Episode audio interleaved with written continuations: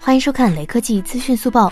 华尔街日报今天发表了一份详细介绍苹果中国供应链的报告。报告指出，苹果对中国供应链的依赖未来仍不太可能改变。苹果公司目前在印度生产一些较旧的 iPhone 机型。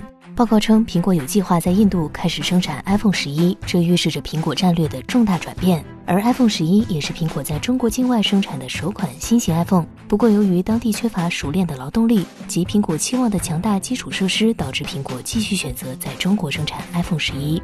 最后，扫码关注雷科技公众号有福利，关注并回复“红米浴霸”即可获得红包，手快有，手慢无哦。